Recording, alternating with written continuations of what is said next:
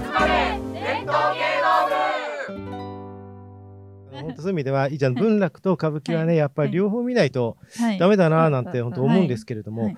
でもだんだんとこう割と近代の演劇っていうんですか、はい。なんかその傾向が見えてくるんですけれども、うんうんうん。そこからやっぱりもう歌舞伎はどんどんなんかやっぱお芝居っぽくなってくるって感じなんですか？そうですね。あの、今ね、歴史家の五味先生という、あのうん、大家の先生が、うん。あの歴史、日本史を書いてるんですけども、はい。文学作品から見た日本史っていうのを書いてあるんでね。ん。はい。それでね、うん。これからお話しするのはねうん、その先生は近代に来てる。うん。うん。うんだから釣り屋南北、はい。近代なんです。よ。うん。うん。え、あの、明治維新以降ではなくて、なくて。もう、もう江戸時代のもう後半。うん。あだから、我々もね、近代的な要素がもう完全にあるんですよ。うん。ただ、時代区分をどこで置くかっていうことによってう、うん。まあ、明治維新の方が楽だろうって、とりあえず置いてますけども、うん。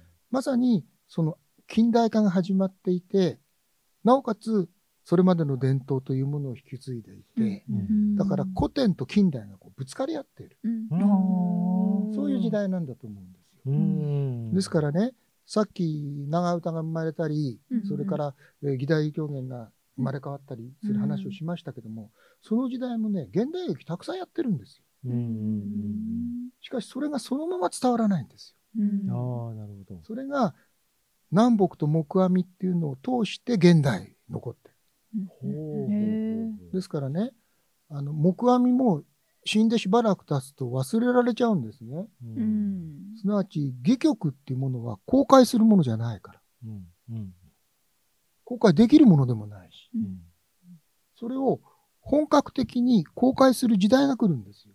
うん。それが早稲田の演劇家を作った川竹重俊先生っていうのが、うん。坪恩師の坪井翔陽のあれで川竹家の養子に入って、そして自分のおじいさんのその作品をはい。戯曲集として刊行するんです。うん。うん。うん。うん。うん。その時に師匠の坪井翔陽がこの川竹木阿弥について書くんですけどね。うん。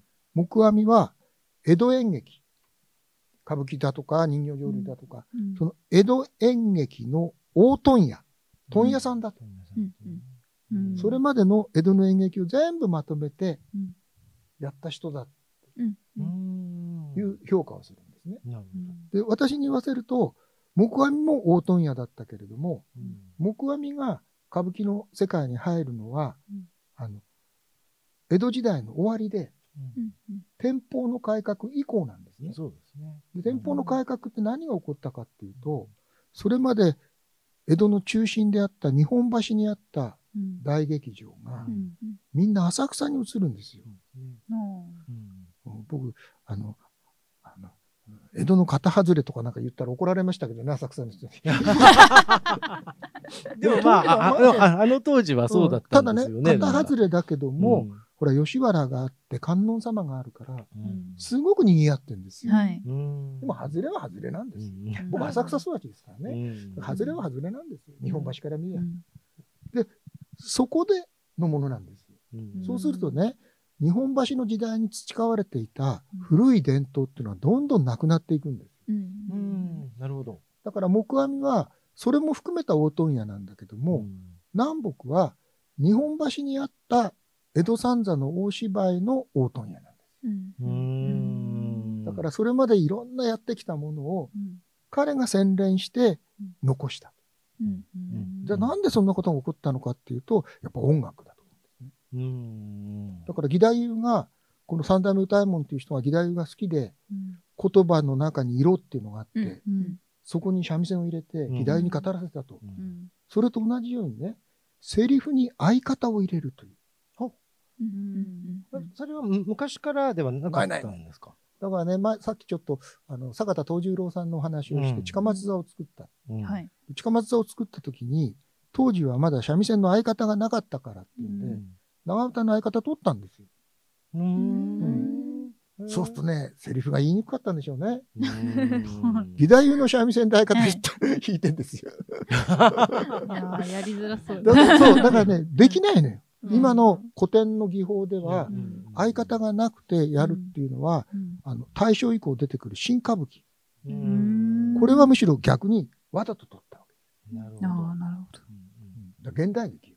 うんそれに対して、この三味線に相方を入れるっていうのはね、いつからかはわかんないんだけども、うん。ちょうどその三代目大門たちがチンコの首振りをしていた頃、うん。完成の改革の頃に、うんそういう技法が生まれてきて、えー。だから義太夫が新しくなるのと同じように、歌舞伎のセリフの中にも三味線が入ってくる。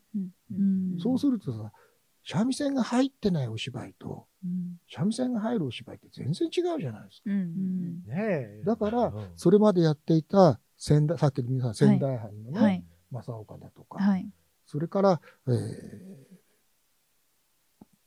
鏡山だとか、そういうお家騒動ものなんていうのも、はい。みんな南北がテキストレジをやって、うん。それが現在のこと。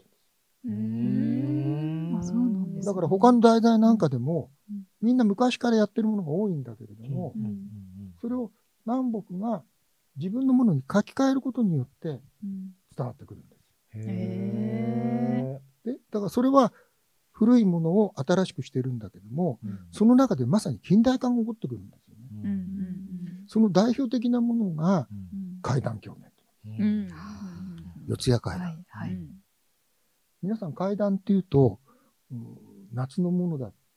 思いますでしょなん。かそういうイメージはあります。で、多分皆さん。たちと違うのは、あう、ん。あなたは一緒かもしれないね。昔ね、夏にね、クーラーなかったの。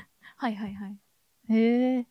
ええでしょ？はい。今クーラーなかったら大 大変だよね。大変。ですよ過ごせないですよね。劇場なんか行きたくないよね。ねもう締め切っちゃってね。特に近年はね、どんどん暑くなって。私一回あの、うん。タタイで仕事したことがあって、うん。タイに行った時にあのえっとなんだっけ？クラクラブ？うん。あの普段クラブやってるみたいはい。な空間で、はい。でエアコンつけてもらえなくて、はい。もうし、ま、完全に締め切りのところにみんなで箱詰めになってはい現場やってたことあるんですけ大ど、本当に辛いです。しかもね、留学生に言わせるとね、日本の夏が一番辛いってね。あ、そうなんです、ね。ジメジメしてるし湿気があるから。湿気がねうん。そう湿気がひどいからうんね。うんやっぱねもう日本はね。それまでね、怪談ってねうん、秋と、秋の夜長に語られるもんなんです。へー。あ夏から秋になったら夜が長くなってくるじゃない。あで、その時に怖い話をみんなでしようっていうんで、はい。一本一本ろうそく消してったり、落語とかね。ーはい。あと春雨。春雨。が降ってる日、みんなでね、うん。そういう話をする。それを夏に変えたのが南北でした。ドキッとするじゃない。そうするとヒヤッとする。それでもなんかあの、あのー四谷怪談は有名ですけど、うんそれの前にはそういう怪談ものの演目の歌舞伎っていうのは、だから南北が作ったんです、その前に。あ、その前に、うんあ、小畑小平次っつってね、うんあの、おい、おお岩はうん女の階段の横綱。うんはい。男の階段の横綱は小ば小畑小平次って。番付が出るよね。両方南北が作ったの。うんへでー小畑小平次っていうのは、三島教伝という人がはいはい。小説にしてるのね。うんだから原作があるんですよ。うん原作ものなんですけども、教伝はねうん、怖い話をたくさん書いてるわけ。世にありえないような、うん世にも不思議な物語をたくさん書いてる。うんうんそうするとそれは春雨の夜とか、うんあひ日だとか、うん秋の夜長だとか、はい。そういうとこに聞く話なのよ。うん発見伝とかもね、宮殿。教伝はそれは馬琴。うんあそうそれは馬琴なんかもそうなんですよね。みんな珍しい話か。はい。南北違うのよ。ううんん自分の奥さんを寝たられた男、うんこれが幽霊になって出てくるんですけども、うんこれ気持ちわかるよね。はい。ただ、寝取った男が、うんとこ出るんですけども、どういうとこ出るかっていうと、台所なんですよ。台所で、うん喉が渇いたから水を飲もうとすると、水がめがあるじゃないですか。で試着で飲もうとすると、後ろに出てるんです怖よ。本い。人気づかないんですよ。うん本人気づかない振り返るといるんですよ。うわーっと驚くんですよ。何もしないんですよ。何もしないとこう見てるんです それも嫌だ。そうすると今度仏壇行くわけ仏壇で拝んでるんですよ。そうすると消えるんですよ。拝んでるから。でね、どうしただろうと後ろ振り向くとまたポッと出てる。それで今のいわゆる日本のこう怖い話的なね、うん。なんか映像とかではい。もそういう手法はそうでしょ多いですよね。日本人うまいでしょ？ねうん。うん。だから四谷階段っていうのがね、ずーっと映画の、うん。ホラー映画のナンバーワンでずっと通ってきたの、まさにそうよ。うん。その撮り方びっくりさせる。うん。うん。人。ね。それから女の方にも出る、女房にも出るわけ女房はね、蚊帳の中で寝てるんですよ、夏うんうんの寝てるしうん。そこのところで蚊帳の外でじーっとこう見てるわけですね。うん。そして、スーッと蚊帳を抜けて通っちゃったりね。うん。不審にってもそのぐらいなのよ。うんうんでもなんかあの日本人ってさうんうん。やっぱりこう性というの？うん。あのーはい。海外は結構一応ホラーものもどうなんだけど、うん。日本人ってとにかくこの性。はい。要は何もしないでこううん。立ってるとか、じっと見てるっていうのが一番怖いよね。うん。ななんうん。かわかります。すごい。もう。一つはね、特色っていうのはね、うん。やっぱり特殊なことが起こるわけ例えばね、死体がパッと手を掴む。ああ、はいはいはよくあるじゃない。はいはいありますね。当然なんかそれを書くわけよ。ね。うん。そうすると手が離れないからさ、うん。手首を切るわけよ。うん。痛い。切っても指がさ、離れないから指を一本一本切っていくわけよ。ね。そうすると、その幽霊が今度奥さんにたたって、奥さんの指が全部、うで奥さんの指全部切ると血がシャーって流れるこういうのを小説家が書くわけよ。うんうんうん南北は違うんだよ。日常なのよ。うん。はい。日常生活。うん。だから、お岩さんの一番怖いのは紙すきってやつですよ。うん。はいはいあれあれはね紙すきは、うん。あ、あれは南北が考えた、まあ、手法というか、なんか、あれ怖いですよね。うん。あれ。紙すきっていうこと自体はね古くからあるん。ですよ恋愛ただ、だんだん抜けてって、ハゲ上がるとか。ほんとほんとほんと。うん。すごい。で、あれは、お岩さんは毒を飲まされるんですけども、うん。もともとは毒なんか飲んでないんです。うん。恋闇。はいはい。若い男と恋をしたんだけども、男は単に私を利用しただけだったって分かって、そして病気になっちゃった女の人の話です。ところがね、その男が近くにいるってんで、じゃあ会いに行こうとするわけよ。うんうんそうするとさ、その、世話をしてた男がね、うんそんな格好で行くんですか？止めるわけよ。うん。あはいはい。あのそうそうあれね恋する男に会いに行くわけだから、うんお化粧しましょうって言って噛みつくわけよ。うんうんそうすると病気だからさ、全部抜けてっちゃうわけよ、うんほらそううんね これが最初なのよ。それをお岩さんはさらに毒を飲まされるから、うんその毒がメンテ崩れるって顔が崩れる。うんそうですね毒薬なのようんそうするとさ、だんだん髪が抜けていくでしょ？うんそうするとその後、髪をさ、前にパラーって持ってくる。うんうんうんうん。顔が隠れる。るじゃない。うんそうだそうだ顔が隠れると同時に、観客から前が見えなくなるから、下穴開けといて、うんそっから入れて顔を作る。ほう。そういう仕組みなんだ。あ、そうなんだ。その時に仮面をつけるんです。あーはいはいはい。その仮面が3つあるんです。最初がちょっとで、次が大きくて。下になって流れてくる音ボボリになる。はいすなわちね、日常に髪をすくとか、うんそういうことを恐怖にすうる。ん何でもないこうんと。だからね、お四谷階段でね、六代目歌右衛門の四谷階段の怖さっていうのはね、薬を飲まされるところ、うん毒薬を飲むところが異常に長いんです。うんへえ。何分もかかるんです。へなんだっえ。け？映画のさ、何監督だったっけ？あの、えーと有名な四谷階段。あ、四谷階段ね。中川中川うん、はい。中川さんの四谷階段、一番怖いのはやっぱり薬飲むとこあそうだろです。あ赤い薬で、外にあの花火がパンパンパンってなって、うんそして照明でそこだけ切って、って、ここありましたで飲むところ。怖いですよ。ちょっとちゃんと見てみないとダまメだよね。あいずれにせよね、うんそういう近代的な感覚ね。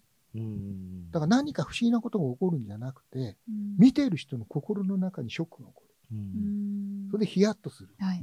そういう階段を作ってる。あの、割と現実的うんうん。というか、うん。どこにでもありそうな、ひあのーどこの人にでもうん。ありそうなシチュエーションで、うん。あの、ちょ、ちょっとしたものでっていう感じなんですね。もう一つはね、女の人の欲望を書くようになるまあ、大体綺麗事が多いじゃないですか、うん。古典って。はい。そうですね。うん。そうじゃなくて、例えば、ドナルド・キーンといううん。先生がはいこの間亡くなりましたけど、ううん。ドナルド・キーンさんはね、南北の桜姫松葉文章、ご覧になったと、うんはい。ねそれ今度、玉三郎久しぶりにやりますけど、その桜姫松葉文章はね、うん。世界の戯曲の中で、あのどの戯曲にも劣らない。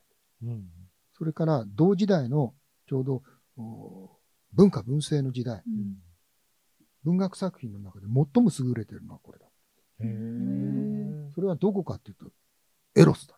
うんおあれ？すごいですよね。すごいですよ。すごいですよね。だってね、桜姫。あの、泥棒が入って、泥棒に侵されちゃうわけですそよ。ーう。ね。ねそれが忘れられなくて、男の腕に彫り物、入れ墨がしてあって、うんうんそれが金に桜の入れ墨だったんでうん、自分で入れ墨入れちゃうんですよ。でもね、よく、あのー海外のえ映画でもよくあるじゃない？やっぱ好きな男の、なんか入れ墨入れちゃうっていう。なんか。おそろにするってことですうんね。そうそうそう おおそろにするってことですおそろね。うん それで男の方も気になるからさ、どうしてるだろうと1年後ぐらいに子供産んじゃってるわけよ。うんお姫様だからさ、内々で産んで育てられてるわけよ。うん誰も知らないわけよ。うんね、そこ男が来てさ、試してるわけよ。そしてね、話の途中で男がね、こう袖をまくるとあるんだよ。うんそうすると女はさ、みんなをいや来て、もう出家しようと思ってるのにさ、みんなを友達で。で、自分のこれを見せるわけよ。うんそうするとそっから濡れ場になるんだすごい濡れ場ですよ。うん皆さんがよく知ってるのはね、悪代官かなんかがさ、時代劇で可憐な女の子のさ、帯をこう解くと女の子がくるくるくるくるってなるじゃない。ね逆よプレートみたいなやつですね。男の帯を掴むと、男がくるくるくるってなって袖にパーンとこう見つかるんだよ。柱に。はいそうそうでもあれはやっぱりね、うんあ僕はあのだからその高尾と、はいあのはい玉三郎で見たんですけど。そうなんかねあのーすごいこう高尾がやっぱりすごくイケメンだから、うん。はなんかあのー玉三郎怖かったなとかっていう印象がすごいあって お女の人怖いとか言ってへー 女の人怖いみたいな感じで、ね、さっきね、お話しした京京都の南ではそれ持ってったんですよ。その時に初めてね、高尾玉三郎で、うんあの、両二役をさやるってんでね、うん。ビーゼンの大きなポスター作った。それが濡れ場へー。二人の濡れ場のね、もうすごいポスター作った。へーよかったですよ。それでね、あの、見てたお客さんがさっき言ったね、じーっと見てて濡れ場でミスがスーッと下がった途端にみんながため息つくじゃないですか。うんはいうんうん揺れるんですよ、劇場が。うんうんうんこれ磁場って言うんですようん磁場が来るって僕初めて聞いた。だからやっぱり奥様方もね、うん嫌いじゃないんだなと。本当そうですよね。いや、本当そう。でも、なんかやっぱりそういう、あの、割と、あの、し視線の、この男と女の、うんなんていうか、話っていうのは、やっぱり結構、南北は、たくさん書いたんですね。うんそうそうですね。ね。それからね、自立する女ね。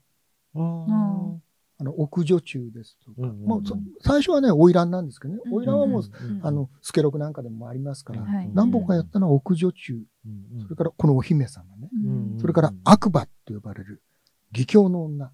うんあの、亭主に寄りかかってんじゃなくて、亭主を食わせてやってる。うんなるほど。そういう女。進んでるな。うん進んでる。うんだからそういう、ずっとまたね、商売的にもそういう商売が新しくできてきたんですよ。当時ね、女の人が自分で生きていくためには、お洗濯とか、うんん縫い物とか、はいこれが必須なのよ。はいそれに対してね、髪結いっていうのが出てくるわけ。はいはいはいはい。今、だから美容院と床屋に分かれてるでしょ、うんはい美容院の先駆けなのよ。うんはいはいはい。これ幕府は禁止するんですよ。へえ。女の人は自分で髪結えなきゃダメだよって。あなるほど厳しい。厳しい。だからそ無そ。そんな、そんな話はやめて、そんな仕事はやめて、うんあの、洗濯なり、はい縫い物なりしたらいいじゃないかと。うんでも、ちゃんと言ってもらいたい。うんでそれが今度職業になって、髪結いの亭主っていうのはその後、男を養う代償になるんですよ。そうですね。へうん。ーそうだからそういう自立する女たちっていうのを何本も描いていくわけえでもその上結の亭主ってほらそうなんですけど、うん。それもじゃあここら辺から出てくる。そうなるわけですね。なるほど。あまだかあなる。で、髪結いではね、女髪結いではまだ出ないんですけども、そういう義教の女たちが、うん。例えば見せ物のね、蛇使いになったり、うん。そしてう、うだつの上がらない男をね、亭主にしてうんうんうんいたり、そういうのが出てくるわけ。うん。へえ。それでね、そういうようなのが出ると同時に、今度は七代目團十郎という人がうん歌舞伎18番を選定する。だから、荒事の芸っていうものを今日に伝えようとして制定した。そういうことで、今日の我々が見るような芝居がね、ここでたくさん増えてくるわけ。ううんん。後半になると木阿弥なんですけどね。うん。木阿弥になるとどこが違うのかっていうとね、この相方が違うんですよ。うん。あの、三味線の相方が入るって言いましてもね、南北の時にはね、あんまり決まりがないんですうん。よ。だから自由だったと思う。うんそれをね、初めて思ったのはね、うちの先生がその国立劇場で復活をするときに、台本に相方がいた子だって書いてあるんですよね。うん。でいた子の相方と弾いてくれって言ったらね、あの、当時の三味線弾きがね、先生こんなとこではいた子は使いませんよって。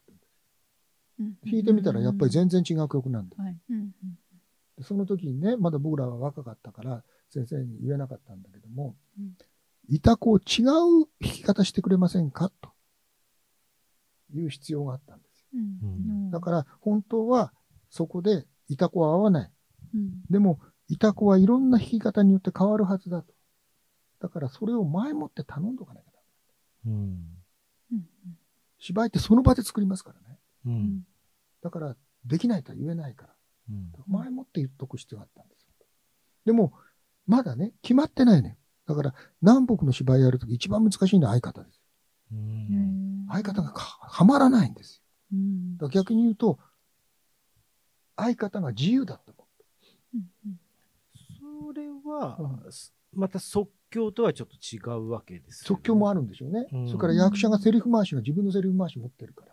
ああ、そうか。うんそれがだんだん洗練されていくんですよ。うん。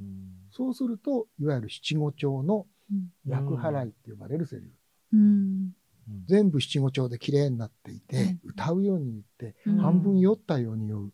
芝居うんこれが木阿弥なんです。でもそういう意味では、ちょっと逆の見方をすると、ある程度決まりきってくるわけですね。そううんはい。なんか、うん。ね、昔のこう、じ自由な感じだったのが、もう少しこう、すすなんていうかな、スタイルというか、決まってそういう。形で。はいだから木阿弥のものを読むと、あの、江戸時代の雰囲気が蘇ってきて、うん情緒天面って言うんですけどね、うん江戸の雰囲気が蘇ってくる。うん。でも、そればっかりじゃ飽きるじゃないですか。う。ん。それなんで、南北ものというものが復活されて、今南北の狂言ってすごく出てるんですよね。うん。木阿弥木阿木阿弥ほどではないですけども、そうすると違うテイストがそこに出てくるわけ。うん。逆に言うと、年代的には南北の方がお師匠さんですからね。うん。木阿弥は孫弟子ですから。うん。それを飛び越えて、南北の方が現代に近づいたりしてる。うん。で、木阿弥はどっちかっていうと古典として憧れの世界になる。で、南北だと自分たちと同次元にこうなってくる。憧れと共感みたいなね、住み分けが起こってきてるんだろうと。へえ。あ、なんかでも本当あのークラシック音楽の世界でも、こう結構新しい人たちの方が今やもうその古典、うん。あの、例えばね、いろいろモーツァルトとかいろいろとベートーベンとかがうんそのうん。古典だとして、それよりもっと前のうん。一応その彼らがいろんな形で影響を受けた、まあ例えばナポリ派っていう人だったりとか、そのそういう10 17世紀の、あはい18世紀の作曲家の人たちの方が、今や結構新しいというか、あのあるでしょ？みたいな、うんそういう形で取られていると。リバウンドが来ますから、うん。あの、新しくするとふ古いものが良くなってきて、うん。古いものが良くなるとまた新しいものが良くなる。なるほど。やっぱりリバウンドがこう来るんですよね、うん必ず。なるほどね。うんやだ、シティポップだ。シティポップですね。うん、シティポップ。あの、うん70年代、80年代の歌謡曲が今、若い人たちに、はにはとっては新しい。あの、うん俺たちからすると結構懐かしいという感じかもしれないけど、うん若い人たちは聞いたことないから、なんかそれがすごく新しいということで、うん今すごくなんか、そうそう、そういたブーム。う感じがね、うん南北にあるんですよ。うんなるほど。木阿弥はね、受け付けないところがある。もっと、もっうんと格調が高くて。あああ。古典だって。うん。うんモーツァルトじゃないぞって。うん、もうなんかあの、本当木阿弥っていうともうあの、敏夫先生のなんかあの、ご先祖様みたいな感じで、ははーみたいな感じがなんかね、そう、そういうようれでね、次はやっぱり明治維新って大きいんですよね。でうん明治維新でよく言われるのは、九代目團十郎と五代目菊五郎、團十郎と菊五郎で団菊っていうのが中心になるんですけども、九代目は、あの、活歴、うん。うん。釣り機。はい、活歴。それで菊五郎は残切り狂言。すなわち、ちょんまげを落として、うんざんばら頭、これを残切りって言うんです。うんそういう新しい風俗の芝居を書くんですけども、うんこれはほとんど残りませんでしうんうんた。で、活歴っていうのは、團十郎は子供の時に、あの、絵を見るんですね。うんと浮世絵と違って、土佐絵だとか、うんその幕府系の狩野派だとか、うん。そういうものだと、歴史に忠実な絵を描くわけです。うん。でこれがやりたいと思ってた。ところが自分のお父さんは、それをやろうとして、江戸追放になるんだ。うん。まあそうですね、うん。確か。うん。だから、どうしても、その本当の歴史がやりたいんだ。うん。それをやったんです。うん。でこれもほとんど残らない。うん。ただね、一番大きいのは、歴史の中で一番受けたのは西郷隆うん現代史ですよ。はい。西郷さんのどこが受けたかっていうと、軍服着てるとこじゃないんです。よ。あの、犬連れてるとこ。うん。あの、上野の西郷さんはい。がツンツル店のはい。ね、かすり着て、はい。犬連れてるとこ。ろ。うん。それで大受けするんですよ。それで、西郷さんは南州、南の国って意味で南州っていう号を持ってるんですけども、うん。團十郎はそれに倣って南州というもう一つがね、徳川家康。うん。はいこれも今出ませんけどね、徳川家康になってるんですよ。徳川家康っていうのは昔の人だから誰も知らないでしょ、うん。はい。ところが、最後の将軍は知ってるんですよ、みんな。うん。はいはいはい。だから側近にいた人たちに聞くんですよ。うん。どんな生活してましたか、はい。へえ。そうするとお芝居だと、家来と一緒にいるときには、一目でこれが将軍だってわかるんですよ。うん。かっこいいね。わかるようにできてるでしょ、うん。うん。違う。みんな同じ格好してへへえ。え。ラストエンペラーのうん最後みたいな感じかな。ます。あ、みんうな人民服みたいな。うんそれでね、あの、なんていうのかな、あの、坪商用がね、名古屋芝居所でそういう古い歌舞伎を見てたのが、うん東京に出てきて團十郎見るんですよ。うんうんそれ家康をね。うん。そうするとね、家康と庄屋の老人が普通に会話してるって言うんですよ。なるほど。うん。普通に会話していて、自然と見てる自分、涙が流れてきた。へえ。團十郎の芸はそこがすごいん。だって。なるほどね、團十郎が死ん。だ時のメッセージとして出してるん。ですよ。だから、作品はそのまま残らなかったん。だけれども、何か違った表現方法をね、うん。それを求めていって、うん。そこから多分新歌舞伎と言われてる、岡本喜道であるとか、うん真山聖華であるとかはい。というね、三味線に相方が入らない。うん。團十郎がやったのは木梨の幕って言って、うん。今ご覧になると大体最後にちょーんと拍子木が入ると、うん。ちょんちょんちょんちょんって言って幕が閉まっていきますね。はい。あれを拍子幕って言うんですよ。うん。それを木を打たないで、スーッと幕を閉める。ううん。んうん。だから新歌舞伎とかなると、はい。どんちょうがスーッと何も音もなくなるでしょねう。んその方が自然じゃないですか。うんそういうものが変わった形で残ってくるんですよ。それでね、もう一つ大きいのは、実は残切りにしたから、うんみんなちょんまげがなくなっちゃうんですよ。確かに。うん。と、カツラどうしたんでしょえー、髪だから江戸時代の人はみんなちょんまげがあるんですよ。そうですね。うん。だから男のカツラって原則、周りだけなんです。うん自分の酒焼きを生かしてるんですよ。あああ、なるほど。あここの部分がなくてあここだけここだけ。周りだけ。あ頭頂部がないなるほど、なるほど、なるほど。カツラってことですね。へえそ。れね、それでね、女型の場合には、特に江戸の女型は自分の前髪を使うんですよ。地髪カズラって言って半分地髪なんです。へーじゃあ割とロン毛の人が多かったのかな？だってそうしないと。そそこがね、謎なんですよ。うん。これが謎でね、うん。そこは多分わからないと思いますけどね、うん。大体交代していきますからね。うん。ですよね。なるほど。そう。なんかそれは難しい問題でね。うん。まあ、いずれにせよ、カツラをかぶらなきゃなんなくなった全員が。うん確かに。うん。それまではね、地紙って言って自分の紙で舞台に出られたんです。うん。ところが全員カツラをかぶんなきゃならない。うんそうするとどうなるかっていうと、カツラっていうのは、あの、欧米のね、カツラに対して、本カツラって言って、これね、銅でできてるんですよ、土台が。うんそれで、欧米のは網カツラって言ってね、網でできてるんですよ。ああ、網ね。はいだからね、頭にピタッと、はい。だとか、あ、あ商品名言っちゃいけないしね。あとめ、め、ああれね。あれと同じで、あの、気づかれない。あ気づかれないようになってるでしょ、うん我々は子供の頃のカツラってあんな成功なのがないから、カツラかぶってるおじいさんすぐ分かっちゃうのよ。これは生え際がピッと。ね？だから、今のカツラっていうのは生え際が分からない。はいすごくよくて。うん歌舞伎も。うんでも、網だと被ってるのは分からない。うん赤金銅だとね、はいこれ確実に頭大きくなっちゃいますからね。うん えーなんかすうん。と女型は小顔にしたいんですよ。はいはいはいねそうですね。そうするとうん、この赤金の線がねうん、クリッと言うんですけども、ここ冴えてくるわけですよ。はいだから自分の額、眉毛ギリギリになってくる。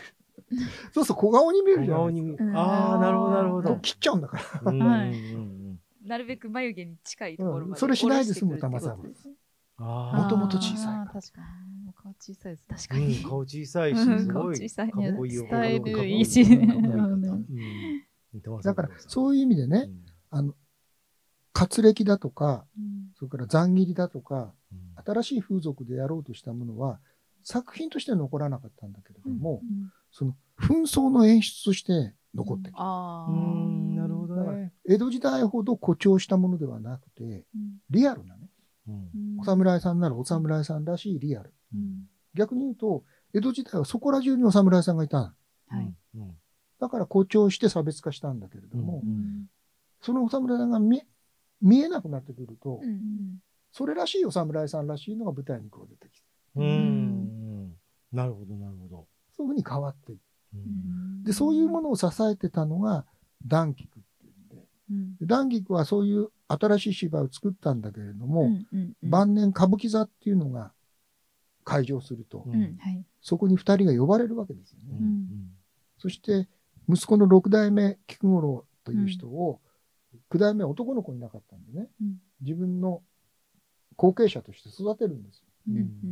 それなんで、団菊が協力して古典を残そうっていうんで、うん古典の型をそこで残していくわけです。うんそれなんで、その後継者たちが、団菊の型っていうものをそれぞれ、うん例えば、木阿弥のもので言うと、高知山は團十郎の型。うんうんえー今月やっている木五郎の直侍は木五郎の方。うんうんそれから蘇我の対面は團十郎。うん義太夫狂言は誰々。うんみんなそういう型が伝承されてる。